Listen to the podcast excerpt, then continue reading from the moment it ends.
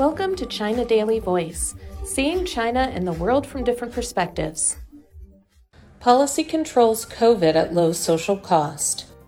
China is completely capable of implementing its dynamic zero COVID policy as it is formulated in accordance with the country's own conditions Foreign Ministry spokesman Zhao Lijian said on Wednesday after World Health Organization head Tedros Adhanom Ghebreyesus commented on the policy.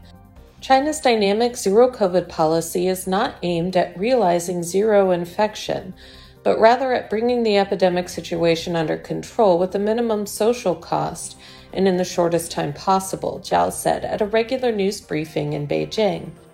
He said the one and only purpose of the policy is to effectively protect the health of more than 1.4 billion Chinese to the maximum while securing sustainable and stable socioeconomic development.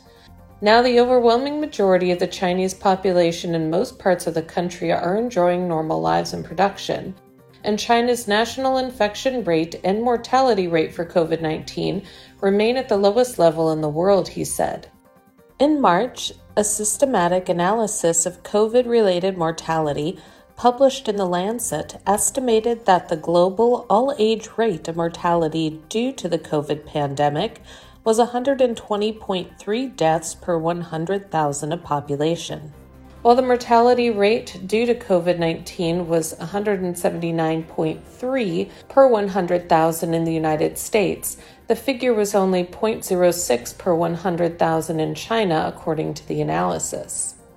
It's thanks to the dynamic zero COVID policy that China has withstood the most challenging COVID 19 control test since the anti epidemic battle of Wuhan in early 2020, Zhao said. China is one of the countries with the most successful COVID response in the world. This is a reality witnessed by the international community.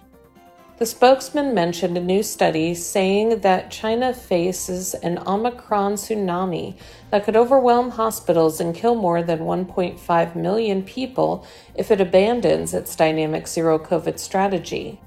China's huge population also means that relaxing prevention and control measures would inevitably lead to the death of a large number of elderly people, he said. China's dynamic zero COVID policy has offered effective protection to the elderly and vulnerable groups with underlying health conditions. It is distinctly different from the herd immunity and natural immunity approaches followed by some countries not long ago, Zhao said. A Beijing based epidemiologist who requested anonymity said that in February, senior WHO experts like Mark Ryan and Maria Van Kerkhove had said at a news briefing that every country should chart its own path out of the pandemic. This is exactly what China has been doing. We want to find an alternative to the coexistence strategy that many other countries are adopting because China cannot live with COVID with its current conditions without paying enormous social and economic costs, he added. That's all for today. This is Stephanie, and for more news and analysis, buy the paper. Until next time.